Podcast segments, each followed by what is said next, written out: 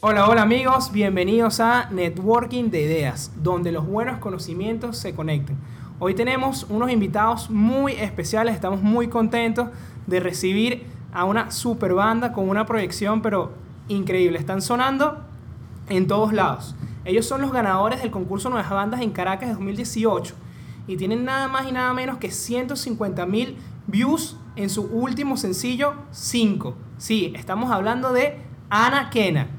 Y hoy nos acompaña Antonio Romero, bajista, y Carlos Maraco González, el percusionista. Bienvenidos.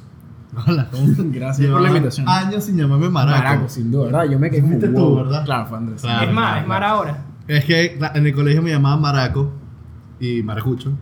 Y Ok. después todo se transformó a Mara. Exacto. Porque la gente es más floja hoy en día. Es más rápido. Exacto. Bueno, muchachos, bienvenidos. Primero que nada, agradecerlos de verdad por. Sé que tienen una agenda súper ocupada y por darnos ese tiempo y su compromiso. Esto refleja su compromiso con, con las generaciones que vienen porque van a compartir parte de su éxito, ¿no? Van a compartir esos detalles que de repente las personas no saben, que los puede ayudar en sea lo que sea que están haciendo, sean música, sean deportistas o cualquier emprendimiento que quieran hacer.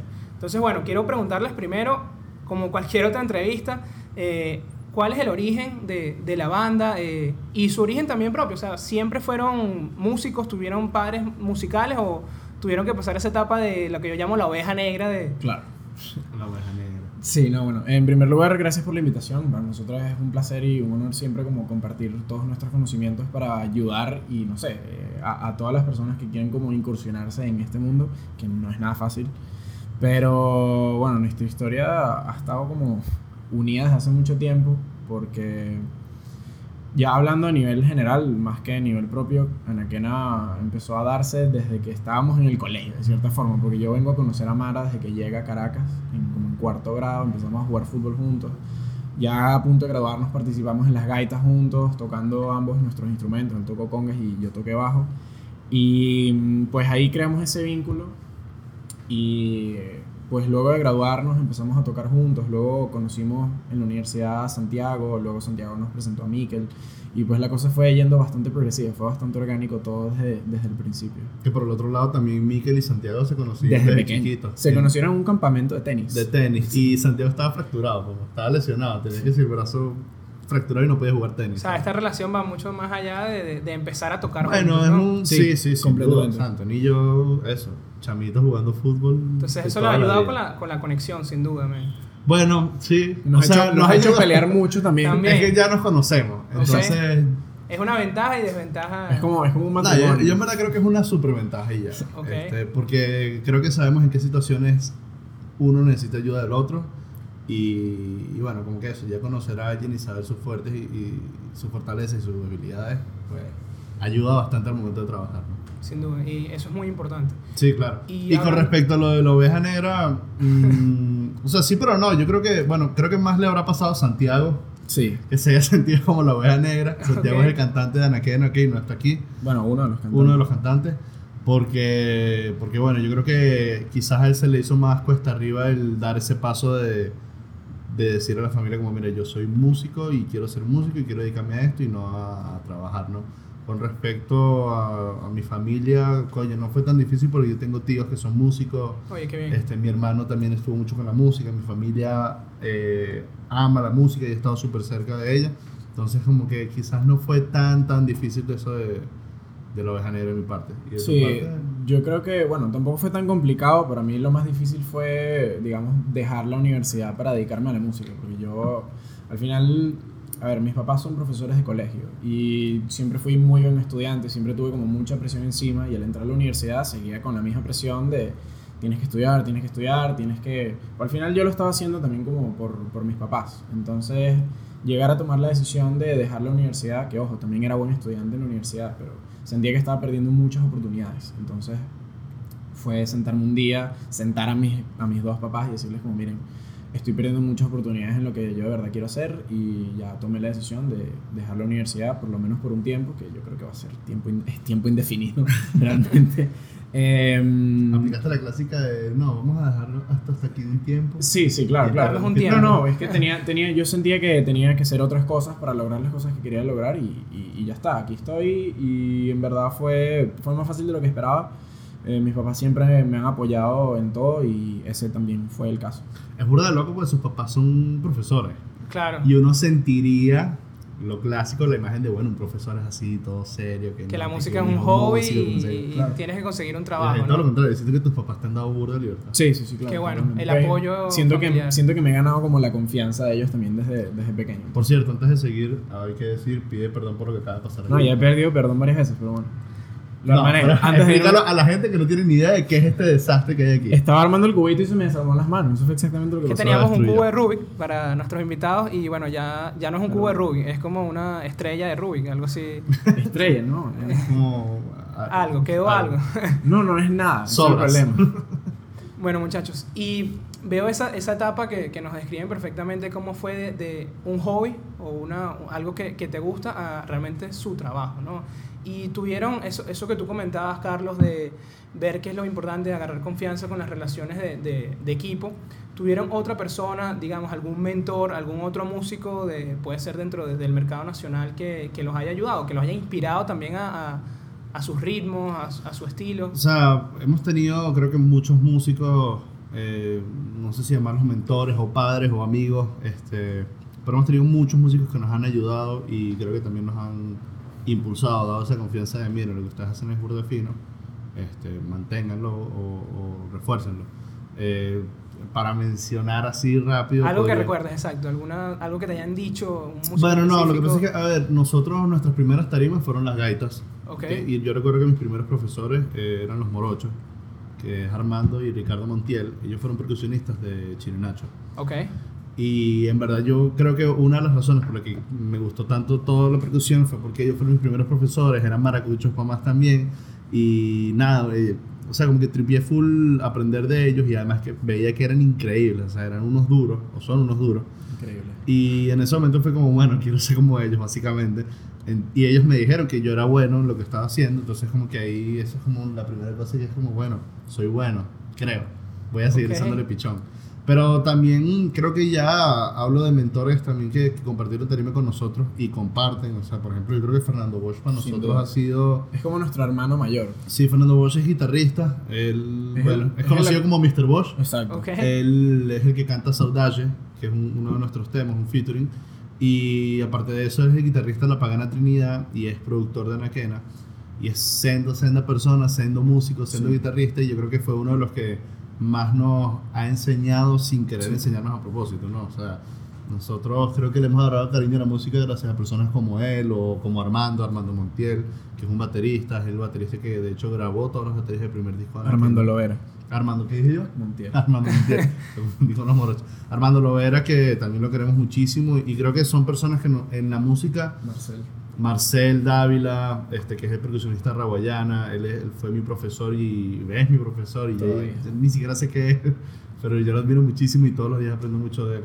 Y así muchísimas personas, o sea, en la música creo que estás consiguiendo amigos, aliados, este, que, que, oye, que te ayudan y te impulsan y cuando estás ayudando ellos te dan ese impulso. Qué bueno, sí, creo que como cualquier otro negocio necesita Sin duda. esa ayuda. Y, y bueno, los mentores me, me alegra mucho eso que dices porque veo que como conseguiste una identidad, ¿no? Y, y la banda consiguió una identidad gracias, a, gracias también al, aporte de esas personas y que los motivó.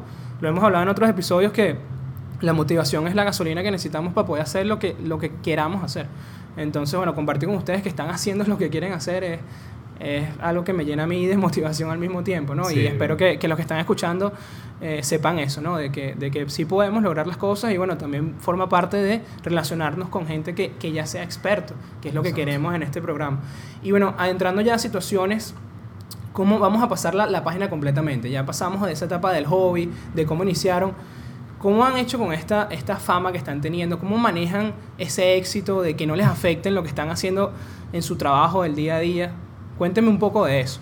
Bueno, yo creo que, digamos, el éxito y la fama es más o menos como el objetivo, ¿no? O sea, si bien estamos haciendo lo que nos gusta hacer, eh, lo hacemos por nosotros, también lo hacemos como para, como para dejar una huella, para hacer algo o alguien. Un legado. Exacto. Eh, así, como, así como siento que ha dejado un legado todas las bandas o todos los grupos que nos han inspirado a lo largo de los años. O sea, por ejemplo, cuando yo estaba en el colegio recuerdo escuchar y sacarme las canciones de Vinilo Versus, La Vida Bohem, Raguayana, Americania, eh, o Kills, Los Colores, una locura. Y además también como haber podido compartir con ellos recientemente en el Cusica fue una locura. Pero es eso, es como, es como el objetivo. Yo siento que no afecta realmente el éxito o la fama en lo que hacemos porque es como parte del objetivo. Lo que hace es impulsarnos a, a seguir haciendo las cosas que, que venimos haciendo. No has sentido que te has relajado, como que bueno, ya tengo esto. No, entonces- pues que- no, todo lo contrario. Yo siento que bien, yo siento que nos pone aún siento que nos pone aún mucha más presión porque Sí. hay como mucha más gente digamos contando con nosotros. Además Entonces, también ese hecho, se lo estaba comentando Antonio, lo estábamos comentando de que el éxito, nosotros no sentimos ahorita Para que nada. hayamos alcanzado ningún Para nada, éxito. para nada. O sea, que no suene, o sea, estamos burda de felices y sabemos que hemos logrado gran cosa. Pero es que el éxito ahora es que falta para nosotros. Pues si para nosotros el éxito fuera que eh, un 15% de Caracas, pues ni siquiera es que el porcentaje es tan alto, solo que es en los lugares donde nos movemos. Este, nos conocen, nos piden autógrafos y, y fotos, bueno, o sea, sí, eso es una parte del éxito o es, o es un paso más, pero para nosotros no es el éxito y ya listo, nos relajamos y ya logramos lo que queríamos. Porque si eso es lo que queríamos, bueno, yo creo que son metas full cortas para, no- para Claro. lo que uno debería tener, ¿no? No, De pero hecho, al final, al final yo creo que las metas siempre van siendo cada vez más altas. La, la meta siempre va siendo cada vez más grande. Ujú. Yo recuerdo haber estado con Mara en su casa a las 4 de la mañana, borrachos, una vez. eh, y estamos hablando de, de- de cumplir un sueño. De que nuestro sueño era estar en un concierto nuestro y que la gente coreara nuestras canciones. pero eso era hace años. o sea, Hace es- años, eso fue 2012, 2013. Pero ha ido evolucionando. Claro, entonces, no entonces ese, exacto, entonces ese era como nuestro sueño y ya eso como fue cumplido y aún así nosotros sentimos que no hemos logrado el éxito ni hemos logrado nada. Por eso digo que las metas como cada vez van siendo más altas y más altas y eso sí nos impulsa a, a seguir. Sí, es el no descansar, pues. eh, Yo creo que. No parar nunca. uno- exacto. De hecho, to- hay mucha gente que nos, que que nos quiere full, como eh, Larry, Lorenzo Martínez, que es locutor de radio.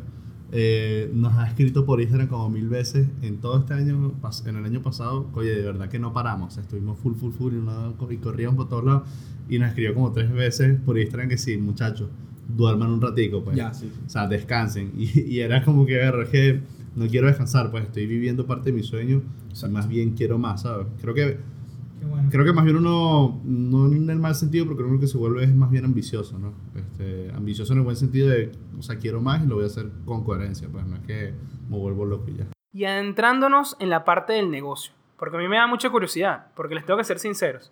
Yo, verdad, en la parte comercial de la música no sé nada.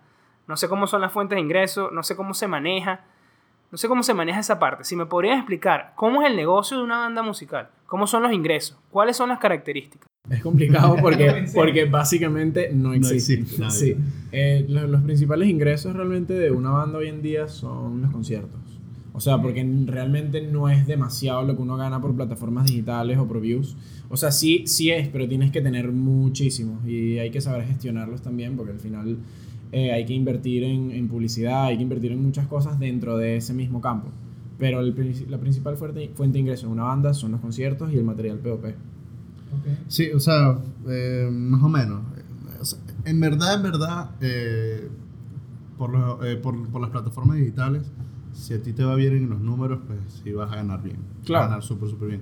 Y no te tienes que ir, o sea, claro, mientras mejor te vaya, pues obviamente ganas muchísimo más.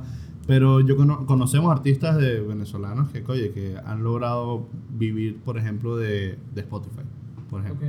Eh, no voy a decir nombres porque no. No exacto. Pero, pero bueno, este, creo que eh, hoy en día estas plataformas, dentro de todo, han brindado un apoyo a la música de, de, Oye, quizás no sea el mejor, quizás se estén llevando que si el 90% de la- del, del dinero. Pero no pasa nada porque por lo menos nos están ayudando cuando antes no nos habían ayudado. O sea, yo creo que hubo un momento oscuro, eh, ya que es súper personal, no estoy hablando por una ni nada, y es lo que yo más o menos sentí que pasó. Quizás estoy súper equivocado, pero yo, siento que, yo siento que, que hubo una, una época donde, oye, se, por ejemplo, cuando se bajaba mucho la música por Ares, cuando lo que descargabas, ca- descargabas las canciones por YouTube, por ejemplo, todo ese tipo de cosas, oye, era difícil que un artista ganara por, por, por sus canciones, pues solo por montar los temas. En verdad no ganabas nada porque al final literal te estaban pirateando la música. Porque, claro, hubo un momento donde comprabas por disco y fino, vendías tus CDs y, y increíble. Después viene toda esta parte de la piratería. Y después todas estas plataformas salieron y yo siento que ayudó full porque ya no te hacía falta piratear. Al final estas plataformas tampoco son tan caras. ¿Ok? Y puedes, puedes escuchar música a través de, de, de ellas, ¿no? Y eso te ayuda, eso ayuda full al artista. Claro. Entonces creo que hubo como una época oscura que ya salimos de eso y dentro de todas Ok. estas- estas plataformas como que ayudan un pelo, ¿no? Sí, es una oportunidad. Eh, Claro, exactamente. totalmente. Entonces, bueno, los conciertos sin duda alguna creo que es la principal fuente de ingresos. Claro, ya después está el material POP que, que, que es interesante eh, ese negocio, ¿ok? si lo sabes explotar bien. Y bueno, las plataformas que al final, si te va bien en los números, yo creo que puedes resolver bastante bien con eso. ¿Y cómo hacen? Es que uno piensa que es simplemente tocar y ya, pero tienen que aprender demasiadas cosas en el camino, ¿no? Estás hablando de material POP, también de las redes que tienen que usar, marketing, hacer publicidad. ¿Cómo es ese trabajo de relacionarte con la gente indicada y también saber cuándo cortar las relaciones cuando no funciona? Porque veo que el mundo de la música es muy rápido. Un hit bueno, pero de repente una canción no tan buena, no se alcanzan los resultados esperados. Es mucho ensayo y error. Es, Ujú. es llevarte tus golpes y aprender de ellos. Pero, pero también creo que esa imagen de, de que se tenía en el clásico que el, el músico es hippie y ya y no se encarga de nada, sino brother, a mí no me importa, yo monto música y ya, creo que se tiene que derrumbar y se ha derrumbado. Hoy en día veo que hay muchos artistas que están encargados literal de su negocio 100%, ¿me explico? Y ya no es un músico, ya el músico tiene que ser súper, eh, o sea, tienes que tener una visión súper Completa, eh, ¿no? Completa, exacto. Ya no es solo saber hacer música, saber tocar bien, sino que entender que, bueno, que la música ya no es el ser hippie y ya, quitarte eso de la mente y que tienes que encargarte de tu negocio, ¿no? Entonces, eh, eso, nosotros Es hemos que al final aprendido. es un, es un producto lo que estás vendiendo. Exacto, de entender que es un producto y, y se vende. Y si, se, y si hay algo que se vende, entonces hay una manera. Claro, ojo, no es Exacto. que nosotros seamos los mejores, ni. O sea, quizás de repente estamos haciendo hoy en día muchas cosas mal, pero es lo que dice Antonio. Eh, te das cuenta cuando, cuando te equivocas, pues, y te das cuenta que te equivocas y dices, bueno, no debemos hacer esto así, y ya para la próxima lo sabemos. Al final de errores tenemos miles, pero también de cosas buenas que hemos hecho, ¿no? Y, y de eso a equivocarte muchas, muchas veces Sí. y entender las buenas. Sí, al final uno tiene que saber cómo moverse, ¿sabes? como, como hemos dicho hay que saber mucho también de marketing y hemos como aplicado varias estrategias que, o sea, por ejemplo en Instagram siento que tenemos como una buena fuente de, de comunicación con la gente, o sea, hacemos muchas cosas diferentes, digamos, que sentimos que como conectan mucho más y, y eso, son, son más diferentes y más diferenciables de Anaquena, por ejemplo, las, las estrategias de marketing de, de campañas de intriga que tenemos para las canciones, por ejemplo, de Guayaba, para Guayaba hicimos una escuelita de baile, eran como videos de videos graciosos de nosotros bailando, como haciendo clases de baile, ¿sabes? Eh, cosas así. mm, Hicimos varias cosas así divertidas, como si fuera un canal de televisión también, eh, como si fuera un, un infomercial de un viaje por el Caribe, ¿sabes? Claro, lo que pasa es que en, en ese momento estábamos viendo cómo hacer esa campaña de intriga de los temas nuevos y nos dimos cuenta que eso de de repente poner faltan 10 días para mi tema nuevo, faltan Sí. 9 días para mi Eso faltan hace todo el 8 mundo. días. Este, sí, era muy clásico y quizás no llamaba tanto la atención. O sea, sentimos que las redes tienen, o sea, Potencial, lo- sí. un potencial infinito, totalmente. infinito. O sea, de verdad, los límites te los pones tú en las redes. Y ya lo hemos visto. Hay miles de videos de Instagram que son famosísimos por las locuras que se llega a hacer.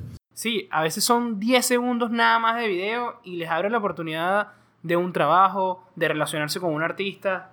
Entonces sentimos que eso de poner faltan 10 días, faltan 9 días, además en un mundo artístico, oye, hay que salir un pelo de, de, de todo ese, de ese cuadrado y, y buscar más, nuevas maneras. Por eso la escuelita de baile. Sí, ¿no? Lo que hicimos fue hacer el ridículo y ya. Exacto, y también nos dimos cuenta como la, la gente lo que quiere es reírse. Al final no- no- Sí, lo sabemos. De verdad que el contenido que se vende más es... Sí, sí, y, y nosotros, bueno, vamos a inventar una escuelita de baile, de bachata, que nosotros somos malísimos bailando y nos vamos a ver súper tosquísimos, pero la gente lo va a Ese es tripear. el chiste. Y le va a dar más curiosidad.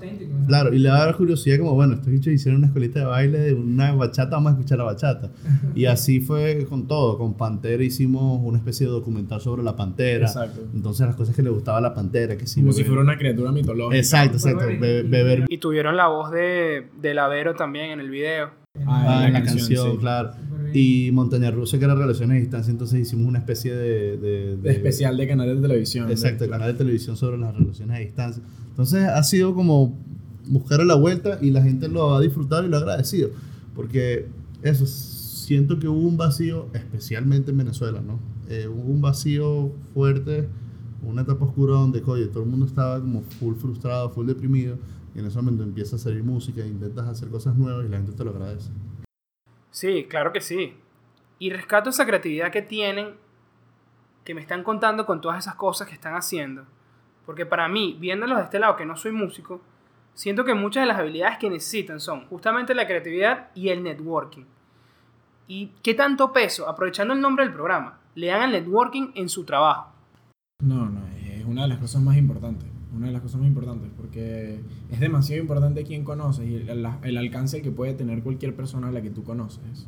Entonces tienes que saberte juntar con la gente que, Pero, que está haciendo las cosas que, que, tienes, que tienes que hacer para lograr las cosas que quieres lograr. O sea, Sí, y, y más que todo, eh, las personas que quien conoce, pues nosotros empezamos conociendo a nadie. Exacto. Es el hecho de entender, aprovechar la situación de quien estás a punto de conocer. Este, yo siempre lo he dicho, o sea, si, si tienes al frente a una persona que sientes que puede ayudar a tu proyecto o a tu empresa o a lo que sea que tengas, por ejemplo, en, en- nuestro caso que es la música, literal, yo le pondría mi música en el celular si hace falta. no, no, ¿sabes? lo ha hecho, lo ha hecho. Lo hemos visto haciéndole así a la gente. Sí, eso pasa. Pero claro, claro, pero es que, pero es que son Claro, claro. oportunidades y al final, es que si, si tú no te atreves, si te quedas con la idea de, mira, ahí está, inventemos un persona, X persona que si él, yo llego a trabajar con él, voy para el cielo. Bueno, lo veo, entonces digo, bueno, pero si me lo acerco, si no, se termina yendo y perdiste esa chance. Exacto. Entonces es mejor que lo intentes y que falles a que no lo intentes. Sí, tal cual. Es el manejo del riesgo, que es lo peor que te puede pasar si te dice que no. Exacto. Exacto. Y, y- y gracias a todo eso, nosotros pues hemos logrado ese networking de, mira, hemos conocido personas brutales con las que hoy en día estamos trabajando y yo no pensaba que íbamos a trabajar. Exacto. ¿Me explico? O sea, y es solo el hecho de, bueno, de repente hacer esa llamada que, que no sabes si hacer, estás dudando, que si te da pena. Yo soy de eso de, mira, hermano, dale go y después pide perdón, ¿sabes? Si tienes Exacto. que. Pero, pero es mejor. Y eso sido uno de los secretos, creo yo. No, brutal todo esto que nos están contando, tremenda aventura. Y lo que le quería comentar también, que mi inversionista favorito, no sé si lo conocen, Warren Buffett, él actualmente creo que es la cuarta, la quinta persona más millonaria del mundo. Y él a la hora de hacer su inversión, lo que más aconseja es que las empresas que él invierte tienen que tener una ventaja competitiva, que es lo que las hace únicas, es ese factor diferenciador de la competencia, ¿no? Es conocido por invertir en Coca-Cola desde hace años, en Apple, y yo quería preguntarles, llevando ese ejemplo de negocios, ¿cuál consideran ustedes que es la ventaja competitiva que tiene Anaken? Bueno, yo creo que nuestra música es algo que no se está como ofreciendo demasiado hoy en día. Estamos trayendo como algo fresco, algo latino, algo, algo como demasiado arraigado a esta cultura, ¿no? Y siento que es muy identificable para todo el mundo. Estamos trayendo un producto que son, no estamos enfrascados en un solo género como podría estarlo cualquier artista, sino que estamos tomando muchos géneros del Caribe, bueno, y del mundo en general, eh, y lo estamos llevando a un formato pop. Creo que es algo que no se está haciendo demasiado ahorita. Entonces estamos como, o sea, sentimos que hay como un nicho y lo estamos aprovechando. Exacto, es como, es, es- nosotros nos llamamos como pop del Caribe y es precisamente Ok. tomar toda esta gama de géneros caribeños y llevarlos a un formato pop. Sí, esta última canción 5, de verdad es que exitazo. Mi novia no deja de escucharla, para ser honesto. Y a mí me encanta también, también, de verdad que eso de los ritmos que dicen, muy alegre, te alegra el día. De repente tienes un mal día y pones esta canción y te puede cambiar el día. Sí, una, una de las cosas que buscan acá, sin duda alguna, eso, vivimos en, en una ciudad Caótica. caótica. Y el hecho, o sea, lo que queremos buscar es que, bueno, si sea por tres minutos que escuches un tema, 40 minutos que vayas a un concierto o lo que sea, como que te despejes un pelo de todo lo que nos está pasando que, que es difícil, ¿no? Es difícil de llevar. Y uno siempre tiene que buscar su su, su oasis, su, su locura, su, su- eso tiene una palabra, pero se me fue ahorita. El despejarse, el despejarse y buscar la manera de, de- de salir de todo, esta de todo lo malo que está pasando, ¿sabes?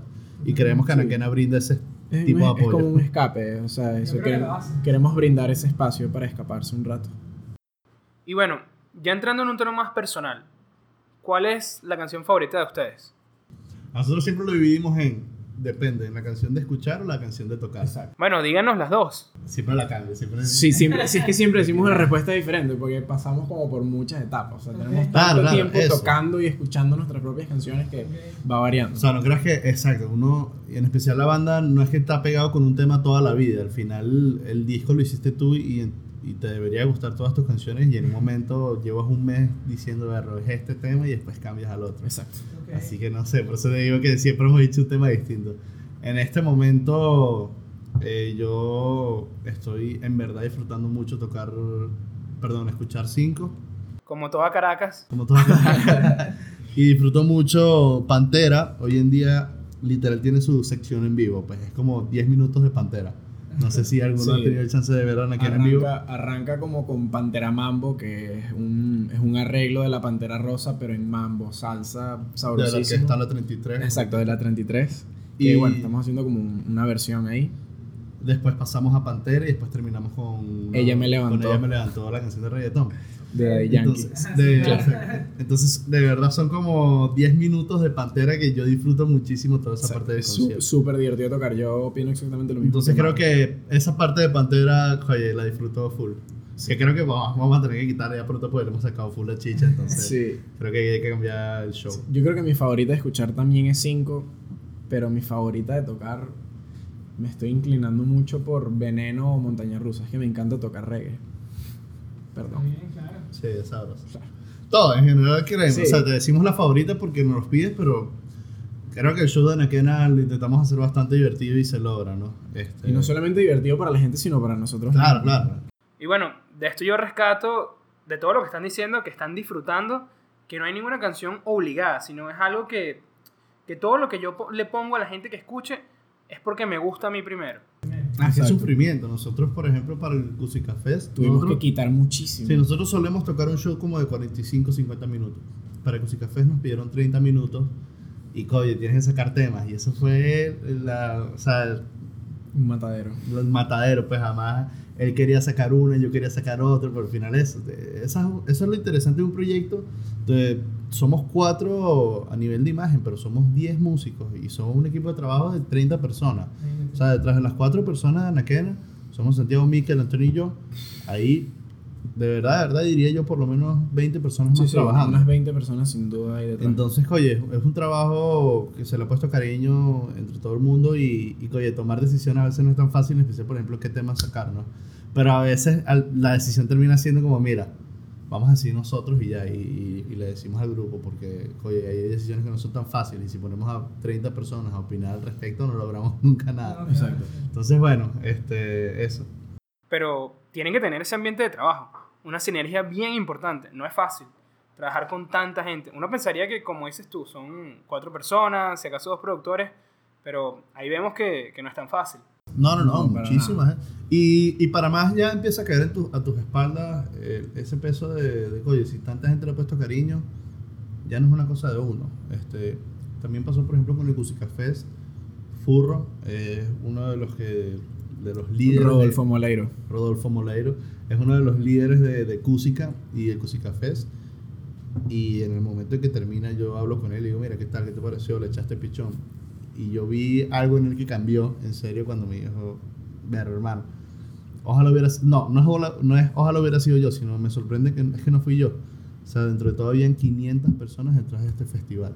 Y cuando te das cuenta de eso es que ya no es un festival para ti solo, sino que hay 500 personas que le pusieron cariño y que tú tienes que rendirle homenaje a eso, honor a eso y seguir haciéndolo y buscar lo mejor de todo. Eh, por ende, Anaquena ya no es una cosa de lo que se le antoja a nosotros cuatro, sino que ya hay 30 personas trabajando y para más, bueno, toda la, la fanaticada, que son muchísimos más, que te pusieron el cariño, te pusieron la confianza y tú tienes que responderles. porque Claro, al final les debemos. Qué bueno, y qué buena reflexión.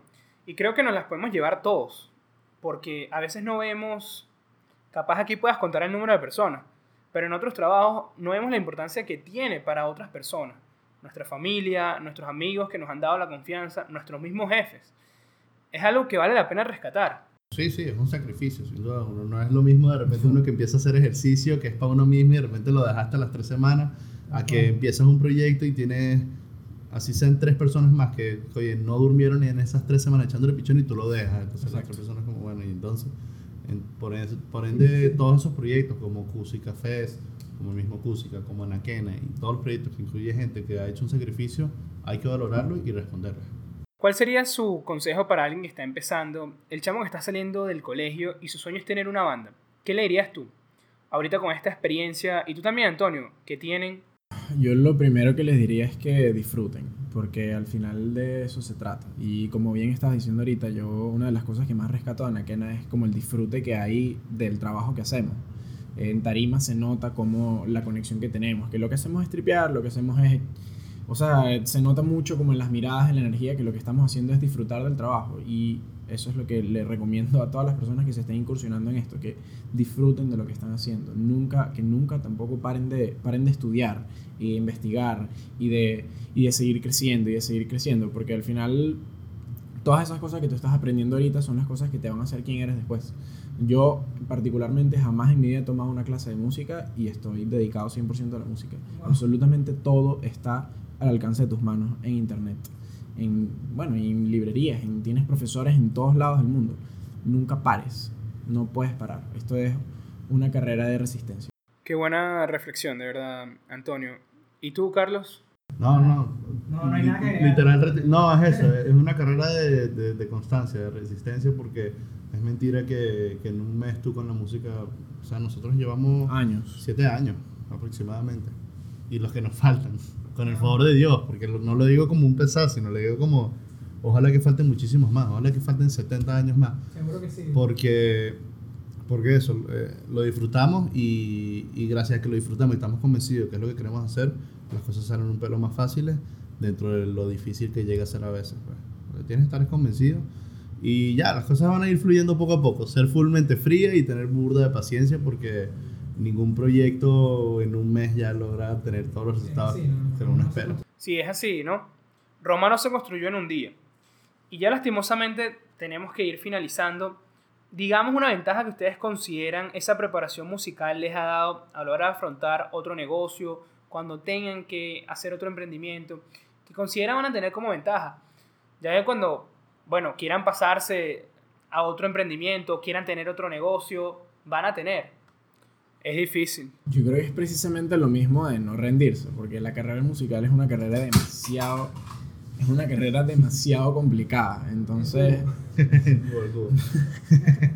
sí, sí, es una carrera demasiado complicada. Entonces es. O sea, ya tenemos como internalizado, además de que vivir en Venezuela es una. es complicado. O sea, tenemos que lidiar con muchas cosas que en el. generalizando mundialmente no se tienen que vivir esas cosas. O sea ya estamos como acostumbrados a tener que echarle como más pichón a las cosas, a tener que lidiar con unos inconvenientes que no tienen que lidiar la mayoría de las personas. Entonces es, lo mismo, es, es, esa resistencia que hemos generado de tantos golpes que hemos llevado por tantas razones que siento que nos fortalece a la hora de llevar cualquier otra cosa que no sea necesariamente la música. Y Antonio, aprovechando la idea, ¿recuerdas una situación en específico esa idea de que en algún momento sentiste que todo estaba saliendo mal, que bueno, esto va a salir horrible, y ves hacia atrás y dices, hice esto y todo salió mejor de lo que esperaba. Ahora que lo dices así de la nada, pues en verdad no se me ocurre nada. o sea, bueno, puedo rescatar algo rápido. Nosotros, bueno, sí, de hecho, nosotros dos montamos gaitas por unos años. Eh, las gaitas del champañán las montamos por varios años. Y había momentos en donde tú pensabas como que, Dios mío, esto va a salir horrible. Los chamos no hacen nada, no no se aprenden las cosas, los ensayos son horribles, pero al final es constancia, es darle y darle y darle y empujar a los chamos, incentivar a los chamos. Entonces eso de, de no rendirse y de empujar a los chamos y darle y darle y darle hasta que la cosa salga. Yo sí recuerdo un show que fue hace poco, que todo, o sea, todo estaba apuntando a que iba a ser terrible, terrible, terrible, que fue el Becaso. Ah, el Becaso, claro. El Becaso, eh, no sé si están familiarizados, pero es un evento que hace LUCAP para recaudar fondos para becas, no se llama Becaso, y fuimos a tocar allá y, y oye, fue, fue problemático para probar sonido, para muchas cosas. El sonido no estaba bien, nos caímos a grito con el productor, todo, fue mucha locura. Al final los estudiantes de LUCAP, oye, lo que ellos pues estaban intentando solucionar como podían y nosotros pues también queríamos ayudarlos, ¿no? Pero hubo muchos problemas técnicos, más que todo con el productor, eh, no con los estudiantes, con los estudiantes más bien fue increíble. Y, y oye, fue un show que nosotros dijimos, wow, yo no sé cómo vamos a sacar esto para adelante. Y hicimos el show y literal fue yo digo que top 3 de los shows de mi vida. Pues. O sea, fue una locura. No, y la respuesta del público ese día fue, fue más que todo por los estudiantes de LUCAP. Claro, ellos no están enterados de nada y se portaron increíbles y cantaron todo. Mira, saltaron y tripearon tanto que hasta desenchufaron un cable que se apagó todo. Ah, exacto, exacto. Hubo un cable que pasa literal por la mitad de tarima hasta la consola que está, no sé, que si 8 metros más allá. Y la gente estaba saltando, saltando por el medio del cable y se, y se desconectó y la música se apagó en toda la canción Pantera, que fue que te conté que más tripeamos. Pero nosotros no nos dimos cuenta, No, porque nosotros como tocamos en con la, tarima, en la tarima todo estaba sonando también, los amplificadores y tal. Lo que no estaban sonando eran las cornetas de afuera. a ver, como nosotros tocamos con audífonos, nosotros escuchábamos todo como perfecto, pues no sabíamos que había ningún problema, pero para afuera dejó de sonar. Y literal, el video es el público cantando el tema igual, tripeando todo y tal. O sea, como tripearon eso, nosotros nunca nos dimos cuenta. Pues si de repente nos vemos como callados, como hubiera sido como, bueno, aquí está pasando algo. Pero no, ellos lo que hicieron fue cantar y bailar y, y eso, nunca supimos nada hasta que nos bajamos de tarima y todos nos abrazamos, ver, que siendo show, Sí, el sí. mejor show de nuestras vidas, qué sé yo. Y llega el, el ingeniero de sonido que, y que miren, se apagó la canción en toda Pantera. Y nos que no puede ser, eso es mentira, eso nunca pasó. Y dije, en serio, se apagó la canción, eh, todo, Todo el sonido, hasta las pantallas se apagaron. Pero bueno, eso también pasa, lo que te digo, era un show que nosotros dijimos, no, va a ser un show que va a ser un desastre, o sea, estábamos ya obstinados de, de que no habían salido bien las cosas y, y era como todavía full tensión, pero al final como que todo salió bien y el público, para más, lo que nosotros amamos ir a tocar allá, pues Sí. el público es increíble y nos quiere muchísimo. Entonces, Muchachos, recuerden que tenemos a, la, a nuestra invitada especial del día de hoy, que fue la fanática que ganó el concurso. Vamos a darle la bienvenida. Para los que no saben, nosotros estamos en casa de Miquel en Los, Los Palos Palos Grandes, abajo en la acera, estamos entregando un disco. Y yo veo un carro que, que va pasando y, y ella se nos queda mirando. Y yo me quedo como, "Ver, qué raro que se nos quedó mirando. Eso era una sola vía para abajo. De repente veo el carro devolviéndose así en flecha para arriba, se baja ella corriendo y dije, mierda, ese chavo se va a matar, pues. Y que le disculpen y que puedo tomar una foto con ustedes. Y que no. Se devolvió así, tragó flecha vuelta en nubes y todo ilegal, pues. Y bueno, aquí está con ustedes y tiene una pregunta. ¿Cómo te llamas? Victoria. ¿Y qué les quieres preguntar? Ahorita, hoy en día, ¿cómo se sienten al respecto de las Ah, más pegado al fans? Ajá. O sea, ¿cómo se sienten con las fans que tienen? Y también, ¿qué tipo de fanáticas quieren llegar? No fanáticas, como que, ¿qué público quieren llegar? No sé si- Y que bueno, al gringo porque es el que más tiene real. No, No, no, no. Yo creo que, o sea, cómo nos sentimos es muy loco. Es muy loco, en verdad, que estemos en casa de Mikel y de repente un carro se come una flecha para tomarse una foto por nosotros. Es muy loco, es muy loco. Uno nunca se termina de acostumbrar a eso. Yo he ido al cine y me piden fotos en el cine. Súper, súper raro. Uno nunca se acostumbra. A la fanática a la que le, a la que le queremos llegar, yo creo que a la mayor cantidad de A la gente que posible, tripee, ¿no? a la que tripee. A O la, sea, que, a la que disfrute y ya, o sea. Sinceramente, también nos ha pasado que señores mayores se toman fotos con nosotros. La pantera. Las panteras. No, creo que es burda de fino que Anaquena, dentro de todo, es pues, como para todas edades. creo, siento que es para todas las edades y el show así lo demuestra. Nosotros, por ejemplo, tenemos una versión de Buscando Guayaba en vivo, que es de Rubén Blades, y hay gente mayor que la tripea muchísimo y al final termina gustándole a Anaquena y, y nos llegan muchas historias de papás y mamás y yo tengo un video aquí de puras mamás cantando Pantera, y literal. guayaba. Muchas mamás cantan guayaba. Entonces, coño, más que el, el público que tripee y ya, y la idea es ir a bailar y gozar. Y, y- y, bueno, que, que disfruten, ¿no? Exacto. Y que le podamos llegar lo que más que podamos. Qué bueno. Lo de los gringos es verdad. Y bueno, eso ha sido todo por el día de hoy. Gracias Anaquena, gracias Carlos, gracias Antonio por compartir todo esto con nosotros. Súper agradecido personalmente porque, aunque ustedes no lo crean, yo estoy aprendiendo. Pero cuando estoy acá hablando con ustedes, no lo hago porque tengo que estar concentrado, pero si no estuviera tomando notas. De verdad que lo que hice me parece súper valioso y espero que todos los que nos están escuchando puedan aprovecharlo. Puedan quitarse sus miedos, porque he visto que las personas de éxito que hemos traído a este programa tienen muchas cosas en común. Y una de ellas es eso, es quitarse ese miedo de que a veces sentimos que tenemos que hacer todo perfecto y lo perfecto mata lo bueno. Tenemos que salir manejar los riesgos, porque si lo peor que te puede pasar es que te digan que no, hazlo. Gracias otra vez por venir acá y compartir este tiempo con nosotros. No, gracias, a ustedes y a gracias Victoria. por la invitación. no, en serio, en serio. Lo disfrutamos muchísimo. Y bueno amigos, eso ha sido todo por el episodio del día de hoy. No olviden seguirnos en nuestras redes sociales arroba networking de ideas en Instagram y en nuestra página web val-university.com podrás disfrutar de contenido de este y otros episodios. Networking de ideas donde los buenos conocimientos se conectan. Yo soy Ramón Márquez y nos vemos hasta un próximo episodio. Hasta la próxima semana.